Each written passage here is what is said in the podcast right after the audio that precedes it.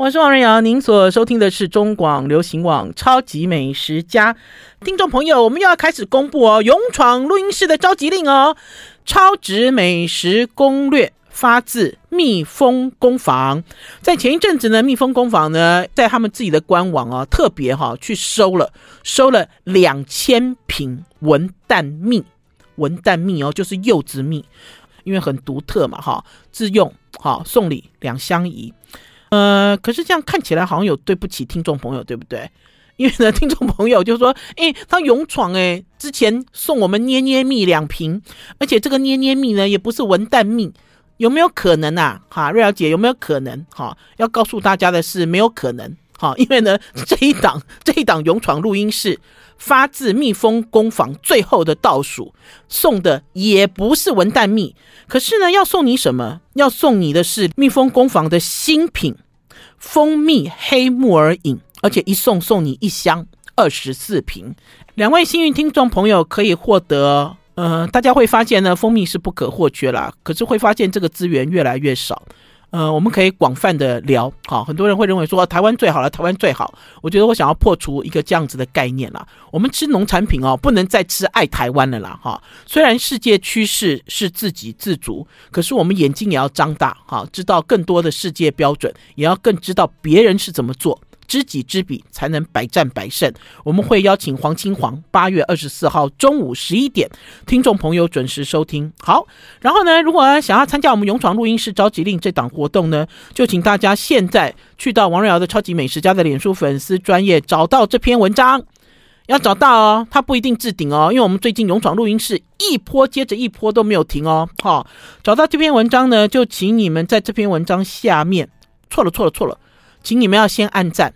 好，因为如果你们不按赞，如果抽到你，我们要找你找不到了，哈，找不到你就表示你们不是我们的粉丝啦，我们就不会再理你了，哈。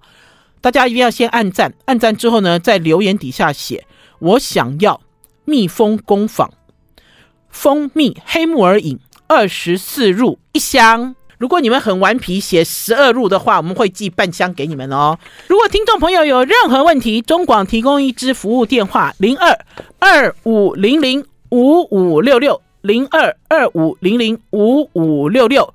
再次提示：蜜蜂工坊文旦蜜在蜜蜂工坊的官网里就可以直接搜寻得到喽。好啦，疫情不算缓和啊，可是因为心情缓和了。在前一阵子呢，我南下了嘉义去看我的老师。呃，听众朋友如果有发了王瑞瑶的时候，就会知道说，哎，我好喜欢定期下去看我老师，因为我以前在台北读进修女中，有一位英文老师，有一年做我的导师，对我非常好，我们都叫他金华老师。呃，也因为疫情的关系啦，我大概有超过一年、两年，我都没有见到他，很想念，非常想念。那所以呢，前一阵子呢，像我们高中有一些同学发动了一些群组，然后呢，把这个高中没有联络的同学在这个群组里面号召起来，大家就你一言啊，我一语啊，在你一言我一语之间，就会发现特别想念老师。所以呢，我在前一阵子抽空三天跑到了嘉义去找我高中老师。我记得我在广播里面讲我的老师讲了不止一次了。然后，呃，住在云嘉南的朋友都非常有感觉哦，因为我的老师啊，以前住在嘉义北港，之后买了一个房子在云林。可是呢，这两个地方很近，只要过一个桥就到了。好，那所以我每次都说我去嘉义看我老师的时候，也有听众朋友纠正我说：“瑞瑶姐，你现在是在云林哦，你现在不是在嘉义哦。”哈，嗯，我就觉得很有趣。好，因为这个地方哦，这个地方的地缘跟宗教跟庙宇。然后跟小吃，还有跟地方文化都有很多关系。然后每次我下去呢，我老师呢就想方设法要带我去看，哈，看呃很多我不熟悉，哈，可是却是在地民众很熟悉的一些生活方式。嗯、呃，我要稍微讲一下哈，因为这次呢跟我下去的同学呢有一个，有一个，如果听众朋友很喜欢看这个舞台剧的话，一定跟他很认识，叫做姚坤军。姚坤军呢是我的高中同学，我再讲一次哈，姚坤军是我的高中同学，而且呢，姚坤军呢，我们在高中的时候都叫他猴子，好，都叫他猴子，所以碰到他的时候都叫他猴猴子。可是我不能再叫他猴子了，因为因为他是台湾大学的教授，而且呢是很厉害的教授。前一阵子呢，我就是跑到树林去看姚坤军表演。然后呢，就是因为呃重新重逢了之后，呃就讲说我这次要下去看我老师，他就兴致勃勃，我们就一起去了。一起下去之后，才发现，哎，都市怂不是我，哎，都市怂变成姚坤军哈。以前呢，我只要去呃南部看我老师的时候，很多东西我都瞪大眼睛。就是很都市怂的样子，可是这次轮不到我。好，然后在我们这个同行的同学里面，还有一个叫鳄鱼。鳄鱼呢，听众朋友呢，呃，也应该依稀有印象了。她就是南部的养鸡大户的女儿，好，曾经是南部养蛋鸡大户的女儿。呃，大家其实组起来就一起跑去看老师。呃，老师在家哈，前一阵子呢整修过，焕然一新。而且呢，老师还讲说是为了要我们下去才整修的，我、哦、听起来都好有面子哦。好了，不开玩笑了，因为呢，到了这个这一区，好，我姑且称它为嘉云之旅，好，免得云南的、免得云林的听众朋友觉得我好偏心哦。明明讲的是云林，然后呢，又又又又一直在讲嘉义，哈，嘉云之旅，哈，看这个嘉云之旅呢，老师怕我们无聊，我们到了第一天，他就带我们去马鸣山。马鸣山镇安宫非常有名，它在包中乡。包中乡，我为什么会对这个地方特别有印象呢？老师那天在现场，我都不好意思讲了，因为我的第一个男朋友初恋是一个警察啦，他其实他家乡就在这附近，所以这里我来过哈。而且呢，这里这附近有一个非常有名，叫做加崩大。加崩大就是每年固定有一天丰收之后，把这个农地铲平，铲平了之后呢，家家户户呢都可以煮这个麻油鸡跟油饭，然后就在这个铲平的农地里面，好像办一个丰收祭一样。我记得我在呃，就是我还在谈恋爱那个时候了，我去过一次，很精彩哦。呃，家家户户都煮一样的东西哦，然后你拿一个空碗就可以一路吃哦。然后之后呢，这变成一个很有名的活动，因为呢，历届的总统都会跑去哈。跑去参参与这个活动，呃，叫做加崩大，呃，我自己录了几段影片哈，就是有关于这个马鸣山的镇安宫，然后也拍了好多照片。老师有一个儿子，这个儿子我们都叫他轩轩。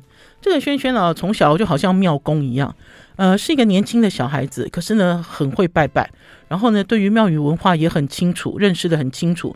那天呢，就由轩轩呢，呃，介绍。介绍很多东西给我们听，哈，然后告诉我们为什么这个佛像会这样子的，为什么佛像会那样啊？然后甚至我们还拍了一段影片，呃，在这里面哈，其实有一尊神，这尊神很重要了哈，叫五年，叫五年天岁。我如果没记错的话，来，我给他看他的长，给大家看一下他的长相。我一直有跟大家讲哈，五年千岁。给大家看长相哦，不要害怕哈。我一直有跟大家讲哈，就宗教信仰这件事情哈，跟这个美学跟呃你的这个文化是有关的哈。今天或许我信仰的是基督教，可是叫我去走庙其实是没有问题的。没有问题的原因是因为我要看的是这个庙宇的艺术哈。我要看的是这个庙宇外在的东西，哈，你不一定要拿香拜拜，哈，可是当你走进去之后，就会发现，哇，这里历史好悠久，有三百多年哦，哈，不光是它的建筑，不光是它的这些神佛，呃，都会让你有进一步的认识，哈，认识在地，还是对于这种信仰，哈，获得了一些小小的平静。那天呢，我在这个地方呢，就看到了一个会让我妈妈平静的东西，这个东西叫做福寿米。因为有一些大的庙宇哦，都会有有有有有送米哈，你只要人到了哈，有没有捐钱其实都不打紧了哈，你就可以拿一包米回去，拿一包米回去干嘛？拿一包米回去之后就混在你煮的饭里面，吃了之后就会保平安哈。呃，不知道有没有效，可是这个行为呢，会让人家觉得有效哈。那这个其实就是好的事情。好了，除了这个之外呢，那天晚上呢，老师呢要迎接。我们这个呃，算是我们成功的学生了哈，你知道，一景一景就是我们是算是小有名气的学生，他每次都这样讲，他说。老师说，他这辈子啊买了台积电几张台积电的股票，其中我就是台积电的股票，我就是台积电的股票，让他觉得很荣耀。好，我每次只要去看老师，老师就会带我去看一些朋友，因为那些朋友都说啊，王瑞瑶来了，王瑞瑶又来了，你说大家都很兴奋。那所以呢，我就要去打招呼，这样子，我自己觉得很开心啊，因为呢，可以荣耀我的老师，可以荣耀我的长辈，我觉得这是很棒的事。好了，我们要先休息一下，进一段广告，再回到节目现场。I like 我是王瑞瑶，您所收听的是中广流行网《超级美食家》。到底老师请了我吃什么好料，招待会行走的台积电股票呢？我自己讲的都很好笑。我的这个老师哦，对我影响很大了哈。或许大家会讲说，哦，老师就是教英文，其实不是。老师的这个一言一行都影响我很大，影响我做人，影响我做事，还有影响我在面对。困难的时候，好，我应该要怎么样处理？那所以呢，每次呢，我南下去找老师的时候，他们都有一种啊，心理咨商室又开张了的感觉。好，可是呢，呃，下去的次数多了，我也渐渐成长了。就像这次，老师本来已经准备好了，老师说我准备好了，晚上不睡觉，听你吐苦水啊。我说我没有什么苦水要吐了，好，因为年纪渐长，很多东西已经慢慢学会放下了。哈，的确也是要放下了。哈，老师自己也是，所以呢，生活会越来越自在。好，回到呢，我们到了呃。那回到了我们到了嘉义，我们所吃的第一顿，我们吃的这个第一顿哈，老师跟师长研究了很久，他们呢本来想要带我去另外一家，然后又要带我去这一家，我那时候想说你们干嘛这样子讨论这么久？他说因为哦要吃一场吃一顿正式的啦，所以他要带我去这种婚宴餐厅吃饭呢，哈。加起来是一二三五个人，我们要去婚宴餐厅吃饭，有没有很正式？有，不好意思，真的很不好意思。所以老师想一想，就带我去一家叫做吉辉婚宴餐厅，在北港镇太平路。这家餐厅啊的老板是出自另外一家婚宴会馆，那家婚宴会馆也在北港非常有名。可是大家知道吗？我对于婚宴会馆哦，其实是没有什么好印象，因为我曾经也到过地方哈吃过，就是跟一些朋友吃过婚宴会馆，因为他们都想要带你去大的地方、舒服的地方。可是他的菜其实做的不怎么样，尤其呢，我们只有开这样子小桌，小小一桌这样子，嗯，会好吃吗？会好吃吗？我也不知道哈。那所以我进到婚宴会馆的时候，我看他哇。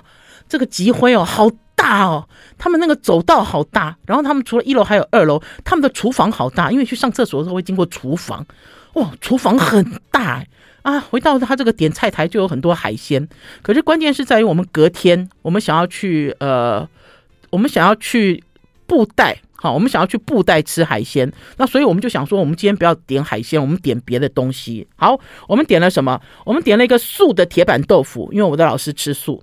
点了一个三杯鸡，点了一个虾卷，凉笋，哈，然后呢还有炒高丽菜，这是给老师的了哈，还有烫白虾，哈，还有豆豉鹅。豆豉鹅，另外呢，因为它有一道菜是苦茶油煎鸡，哈，我也点了，因为我很怀念苦茶油煎鸡的味道。然后呢，呃，因为姚坤军猴子，猴子呢有很多东西都不吃，哈，因为我们老师吃素嘛，他有一些食材都不吃，本来想叫他走开，烦死了，你知道，好难点菜哦，哈，他只吃鸡啦，哈，而且他很爱吃鹅啊，所以再帮他点了一个鹅阿米爽，哈，呃，点了这些菜。点了这些菜之后呢，呃，加起来三千元有找，哈啊，我觉得其实不是价钱的问题，哈，为什么不是价钱的问题？我很意外，他这个婚宴会馆的菜很好吃，而且很新鲜，呃，尤其是这个蚵仔面线哈，这个蚵仔面线呢，它呢上桌的时候，这份蚵仔面线我记得大概是一百五十元吧，哈，它呢上桌的时候居然还可以高起来，堆高。好，堆高拿出来，大家可以看到我秀一张姚坤军在夹面线的样子，他好开心哦。这个阿米说啊，这个鹅啊很鲜美，它有一个很浓郁的味道，可是并不是腥味，就让我想到说，哎，这里其实距离产地很近，可是并不是因为说距离产地很近，它就拥有这种好的这个食材。是因为它又肥又大颗，哈，然后呢吃起来很滑，然后里面呢也没有你认为的这个恶恶恶心。有人知道鹅啊就会觉得有种恶心的质地，它也不会。最重要，它的面线，它的面线也不是很细的那种哦，是白面线。它上了蚵仔面线之后，我吃了，我就说，哎，这家店不错，哎，婚宴会馆哦，给大家看这样高起来。我会制作影片，哈，高起来这个俄阿米刷，然后还有虾卷，这个虾卷呢，里面咬下去是虾，然后还有大量的这个花枝，而且它花枝呢取的都是虚的部位，所以你在咬下去的时候，它有一个脆度，有一个脆感。我在讲哈，说我们老师吃素了，金华老师吃素，他看我在吃虾卷的时候，他说，嗯，他今天想要破戒，他想要解放，你知道，他想要尝试，因为呢，为什么呢？听众朋友记不记得？呃，曹道老师赵坤秀秀秀老师也是吃素，可是呢，最近呢，医生叫他要开始改吃一点荤，哈，因为跟身体健康有关。那所以呢，也是一直在鼓励身边长期茹素的老年人，应该要适度哈，透过呃呃荤食来呃均衡补充你的营养。老师本来看我们在吃虾卷哦，吃的这样子好开心啊，本来想要偷咬一口，结果想想他又不敢，又很害怕，因为长期茹素的人，老实讲是没有办法接受太重的味道，哈。然后呢，呃，我觉得它的这个苦茶油煎鸡，它这个姜片处理的非常好哈。因为呢，我们呢点了两道鸡，哈，一个是三杯鸡，一个是苦茶油煎鸡。这两道鸡，我们虽然是五个人吃，没有吃完了哈，我们有打包回去。打包回去之后，隔天的晚上，我们把它微波了之后下酒，非常好吃嘞，哈。这个其实改变了我对于所谓的地方的婚宴餐厅好的印象。大大改变，而且它的厕所很干净又大，哈，好啦，我们吃完之后真的吃很多，对不对？所以我们就去故宫南院走走，因为故宫南院呢，现在呢每一天好像是七点到九点晚上都有水舞的表演。我们那天呢，好像鬼打墙一样，应该是吃太饱了吧？我们在附近一直转，一直转，就转不进故宫南院。等到转进故宫南院的时候，呃，这个水舞的表演已经剩下大概一分钟、两分钟。可是我还是拍到了一张这么漂亮的照片哦。听众朋友，如果有追上我们超级美食家脸书粉丝专业现在的影片，就可以看到我秀出这张故宫南院好漂亮的灯光秀。好，那如果你现在追不上，我们会把这些照片 po 在王瑞瑶的超级美食家的脸书粉丝专业上面给大家看。啊、呃，故宫南院，我记得我上次去故宫南院的时候，它还在改，而且是尘土飞扬。结果我这次晚上去故宫南院，发现它已经是一片小森林了啊！而且呢，呃，应该是讲说所有的规划都规划的很完善，哈！而且呢，居然在故宫南院的对面出现了一家呃长荣饭店。好，长荣饭店以前刚来的时候，这一区都是空荡荡啊，没有想到才是数年的光景，居然整个都发展繁荣了起来。好了，我们要先休息一下，进一段广告，再回到节目现场。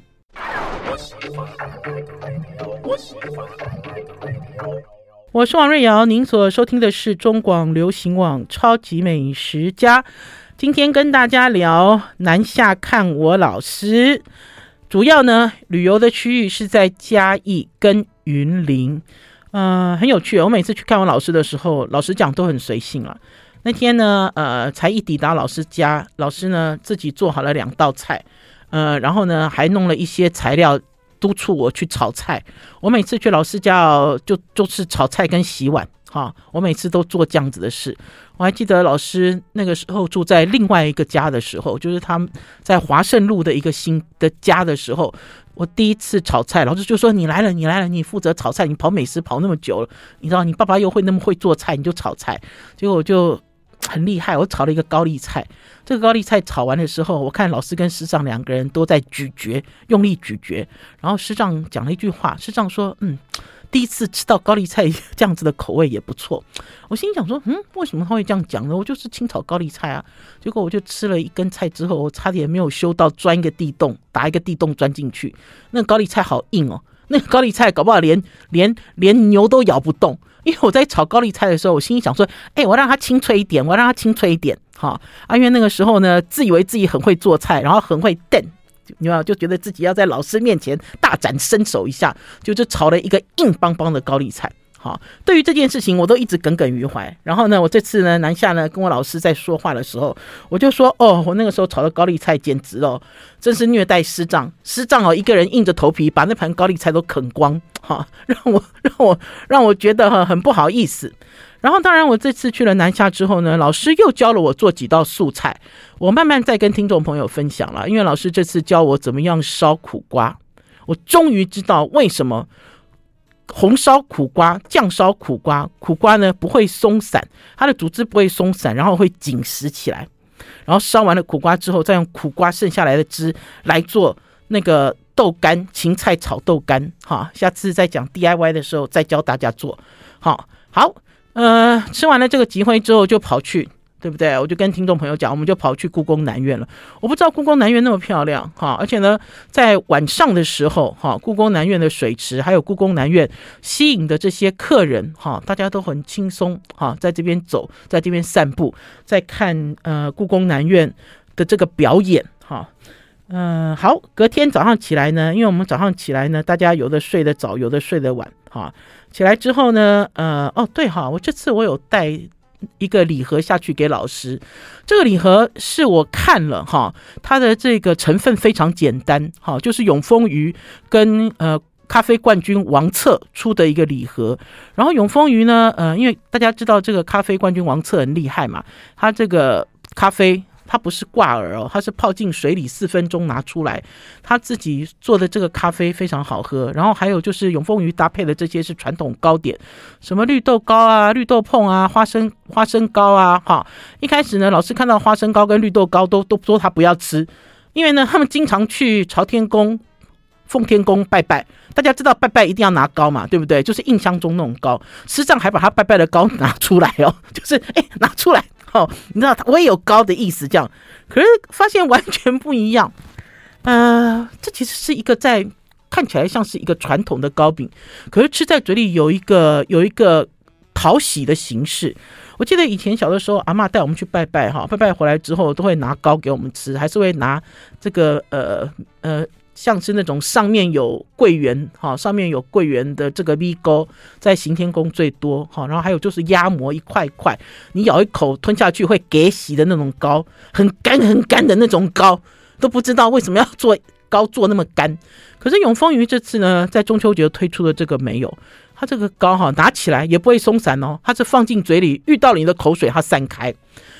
最好玩的是，这里面呢有一款是花生糕，用的就是云林的花生。老师他们就在云林嘛，对不对？所以吃起来好香哦。本来是要给老师吃，就我自己 我自己都吃了哈，就我自己都吃的更开心更爽，尤其是配咖啡，嗯，很推荐哦。我自己发现拿这个礼盒送给我老师很有面子哦，然后我还送给老师维他 Chelsea 的那个茶叶礼盒哦，也是一样哦。因为师长呢是爱喝茶的人哦，他们都有那种结合台湾在地的乌龙茶所做的英式花茶，还是英式水果茶，师长看了也很开心。好，就不管这个口味合不合，它这个铁盒的包装很漂亮，师长就觉得哦。很时髦哎，老师也觉得很时髦哈，我觉得就是一个这样子的欢喜的感觉。好啦，隔天呢，第二天呢，呃，我们老师就说要带我们出去走走了哈，不要一直待在那个住家附近。那所以呢，我们就跑去布袋了哈，一路就去布袋。我要老实讲哈，我上次其实去了布袋。印象不好，因为上次呢，不知道是几年前，也有人带我们去布袋渔港玩。这个渔港哦，没有什么好玩，而且呢，我们去吃了一家附近的餐厅，附近那家餐厅呢是那个像是时尚玩家啊经常介绍的餐厅，很可怕，没有冷气，然后呢，里面呢自己要收碗哈，然后要抢菜。好，很可怕的一个环境，所以我一直讲到布袋渔港。我的这个鳄鱼哦，这个同学他开车嘛，他说要去布袋的时候，我都头皮都发麻了。哈，我想说我们要去吃这种吗？哈，啊，因为我的同学呢，本来就是做这个养鸡的嘛，那因为他这个农夫朋友也很多，他就有一个养鱼的朋友就介绍他，哈，有一家叫做海中鲜海产。哈，我们车子开到的时候发现，哎，这家是独门独栋的餐厅哦。独门独栋哦，而且呢，这家餐厅呢用了很多贝壳，还有一些河豚，好之类东西来装饰，来做装饰，然后很干净。好，同样的状况呢，呃，我们到了他这个海鲜，就是这个铺冰的这个海鲜台点菜，呃，这个点菜的这个店员有多老实啊？我们看到两只小卷，我们想要点，因为这两只小卷也是铺在冰里面啊，眼睛亮亮的。然后我们就说：“哎，这小卷哦，这哪里来的？”他说：“哦，这进口的啦。”他其实讲进口的时候，我有愣了一下，哈，愣了一下，原因是因为老实讲，他如果跟我讲说是台湾的，我也看不出来，完全看不出来，因为大家知道这个冷冻海鲜解冻之后，再用冰给它盖起来，其实你什么都看不出来。所以我我我就我忽然间我就觉得说啊，厉害呀，厉害！哈，这个是这个等于是海鲜海产同业推荐了一家好的餐厅给我们大快朵颐。嗯，我这次在吃东西的时候，有两个东西让我印象很深刻。一个是沙梭，沙梭，沙梭鱼，沙梭鱼整只拿来油炸哦，它的肉很白，而且呢，它的肉很，应该是说它的肉很白，然后没有什么味道，很香，有一个白肉鱼的香味。它让我想到我去中国江南的时候吃到了这个炸白鱼，可是炸白鱼很小，沙梭有二十公分这么这么长，所以吃起来很过瘾。还有他们家鹅啊，也是大家知道这个姚坤军。猴子一定要吃鹅啊！我们又给他点了一盘鹅啊，而且这次这个鹅啊叫他用烫的，烫了之后呢，他就用一种澎湖的方式，用了一点醋，用了一点柴鱼酱油，用了一些 wasabi 哈，用冰镇的方式上来。你看这鹅啊，淋淋淋哦，淋淋淋，淋 淋淋，才知道说哦，对对对，这个呢其实就有到了产地的味道。最重要呢还有风螺，我要给大家看风螺，整个摇签酱拉起来，风螺像不像瓜牛？因为整个都被我拉出来，而且新鲜的风螺吃起来咕咕滑滑，好好吃。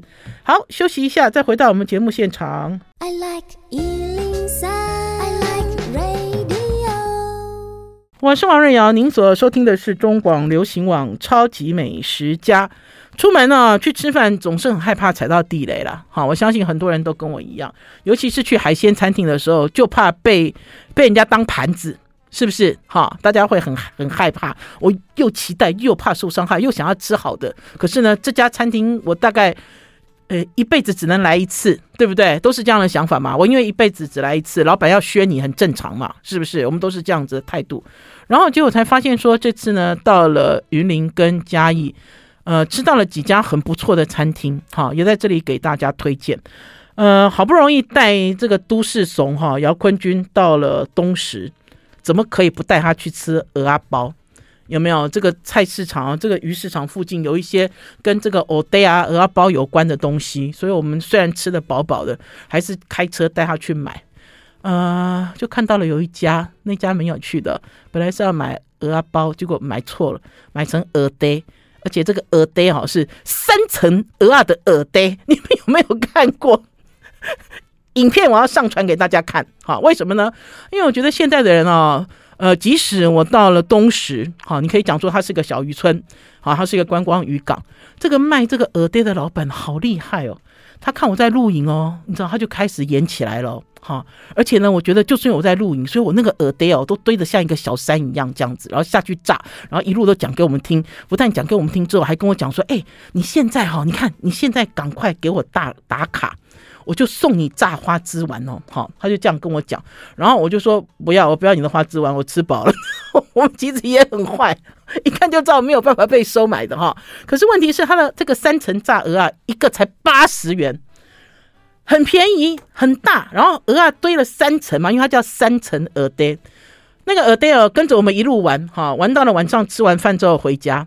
呃，不不，玩到了这个下午，玩完了之后回到老师家吃晚饭。我们本来还很担心这个蚵嗲，我操生呗，一定坏掉了，对不对？因为在车上闷着，还是说这个蚵仔只要一旦不新鲜，味道就很恐怖？没有，我们晚餐在吃这个蚵嗲的时候，把它拿来打微波，才发现他家的东西真的很棒，哈，很好吃，很新鲜，而且呢，货真价实，很实在。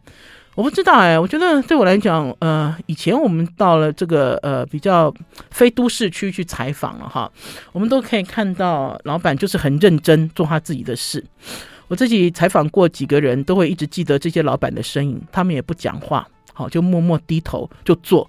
你觉得好吃，好，你就会来排队，就会来再买，就会给他做宣传。可是现在都不是了哈，不是的原因是因为这个东西也改变了我了。我以前也是这样认为，我以前会认为说。我只要表现得好，我只要脚踏实地，我只要认真做事，老天跟老板都看得见，对不对？很多人其实也是跟我一样，对不对？这个老天自然有眼，哈，对不对？我以后，我以后一定会脚踏实地，一定会平步青云，干嘛干嘛。可是之后等到我自己工作了好多年之后，其实是跟多工作了很久很久很久之后，我才知道，其实这个是不通的了啊！一边工作一边要敲锣打鼓。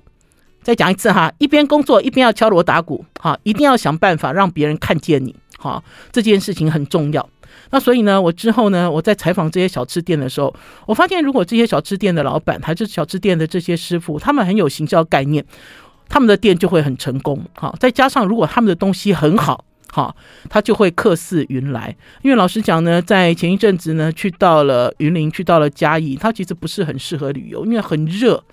有没有？今年其实还是很热，虽然秋来了，好，虽然有一点风，可是真的好热哦，你知道热到哈，我们人到了鳌鼓湿地哦，都不想下车。哎，我们开车吧，我们开车溜溜鳌鼓湿地，你会很害怕晒伤啊，哦，然后呃，因为大家知道这个热伤害还是很严重，而且热伤害的致死率很高啊，所以我们出游都很谨慎。大家也知道呢，我们结束了这个冬食之后，就直奔敖古湿地，因为你人已经到了，哈，你不可能这个到了这个这么著名的景点过而不入。我记得我上次去敖古湿地，应该不是跟我的同学，也不是跟我的老师，应该是跟另外一批朋友。可是我上次去敖古湿地的时间比较晚，我还看到了很多黑面琵鹭，那块湿地好舒服哦。呃，在前几年，我经常去中国大陆采访。中国大陆他们也流行湿地，好大一片哦，好会规划，好美。我以前在看到这个中国大陆的湿地的时候，都好羡慕。可是等到我回到台湾，我走到鳌鼓湿地之后，我觉得我也很羡慕我们台湾有这一片，好，就是替这些鸟类、替这些生物保留了一个安静又原始的生活环境。呃，我有录一段影片哈，这段影片呢，因为。老实讲，我们这个同学哈，经常跟老师聚会，有三个同学，其实不包括猴子姚坤军，呃，另外一个叫爱鱼哈。可是爱鱼呢，因为呃他要在家里照顾他父亲，所以他这次没有来。那因为我还蛮想念他的，因为好久好久不见，而且每次都是相约去看老师才会见面。那所以我们就一路拍照，一路录影，要给爱鱼看。那所以鳌鼓湿地我拍了两段影片哈，然后把它剪成一段，然后上传到我的 YouTube 上。所以呢，如果大家想要看到现在的鳌骨湿地，因为听说我下去的时候的前一天有下大雨，我就发现那个湿地的里面的这些池塘哦，水都很满，而且这个水看起来很浊哈。可是它的浊很有趣，它的浊是如果有水流流过去是干净的，好，水流没有经过，旁边是浊的，所以它有一种泼墨画的一种感觉。最重要的是现在的这个鳌鼓湿地，因为没有鸟，所以没有人，好，只有我们才会跑去啊。可是我觉得也不一定要去鳌鼓湿地，人挤人在蹭着哈，你知道就万头钻动在看鸟。我觉得现在的鳌鼓湿地给我的感觉就是很安静、很宁静。我们大概开车大概开二十公里不到吧，好，就慢慢开，慢慢走。然后呢，大家慢慢聊天，因为主要一方面是看老师，最重要的是要聊哈，因为好多事情哦，哈，好想要讲，大家有好多不一样的问题，还是说大家有好多好事情要分享哈？朋友跟朋友之间在一起，最重要的关键就是这样子，就是如果你跟真心的好朋友在一起，你不用再演了嘛，对不对？你有很多东西可以卸下。好，你可以卸下。我跟大家讲哦，我甚至哦去北港看我老师，我连妆都没有化，我妆都没有化，还是有人认出我，因为我一开口讲话就被人家认出来了。哈，不知道，我就觉得是一个很轻松哈，然后甚至于有一种回到高中的感觉。那所以呢，鳌鼓湿地大家可以上网去搜寻，因为我放在我的 YouTube 频道里面，只有几秒钟，很安静。的敖古湿地的感受，因为我希望跟我高中的好同学爱鱼一起分享我们当下旅游的心情。好了，休息一下，再回到我们节目现场。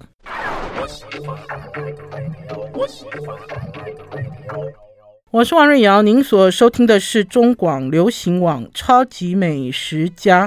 刚刚有讲哈，我老师都把我当作是那个台积电，好像他这辈子投资了一个很棒的绩优股哈。老师这样子讲，这其实不是我讲的啦，不过我都脸红了。老师说他这辈子买了几张股票，其中有一张股票就是我，我就是台积台积电的绩优股。那当然还包括其他有一些同学在内。呃，我是绩优股，对不对？所以我下去之后，老师就带我去秀，因为呢，跑去一家冰品店，叫做大良冰果室。好，这家店的生意其实很好。哎，苹果室的老板哦。你们要来我们超级美食家连线哦，他每一天都在听我们的广播哦，我就跑去打招呼，因为太久太久没见面了。这个老板一开始看到我就说：“哎，你变瘦嘞哦，好高兴哦，变瘦了，很开心。”好，除了这个之外呢，老师还带我去了一个朋友的家，这个朋友呢也是指定指明要我去喝他的咖啡。我要先介绍一下哈，因为我这个老师呢，呃，一辈子都在当老师啦。有一年呢，他忽然间告诉我说，他要买房子，一买买两栋。我那个时候当下我就觉得说他一定是碰到诈骗集团了，怎么可能这样子？我什么事都没做，把所有的事都放下，我立刻立马杀到北港去，我要拦阻他买房子。好，因为等于是一辈子的积蓄，哈，就不知道要干嘛。因为因为房子又不是萝卜白菜啊，哪里有买两颗的？有没有听众朋友？你一听就知道很怪，而且买的是透天哦，两栋透天处，一一口气。那所以我杀去找老师的时候呢，我就直问了那个建商，好，因为 因为我很怕那个建商是一个骗子，就跑出来一个男的。呃，可是事过境迁了，因为其实已经过了很多年。因为事后证明老师的选择是对的，因为那两个房子啊，两栋房子好舒服，而且那两栋房子哦，好像呃，他跟师长两个人哈，就这辈子在在退休的生活哈，退休的生活就无余了哈，就没有任何，就等于是会过得很舒服。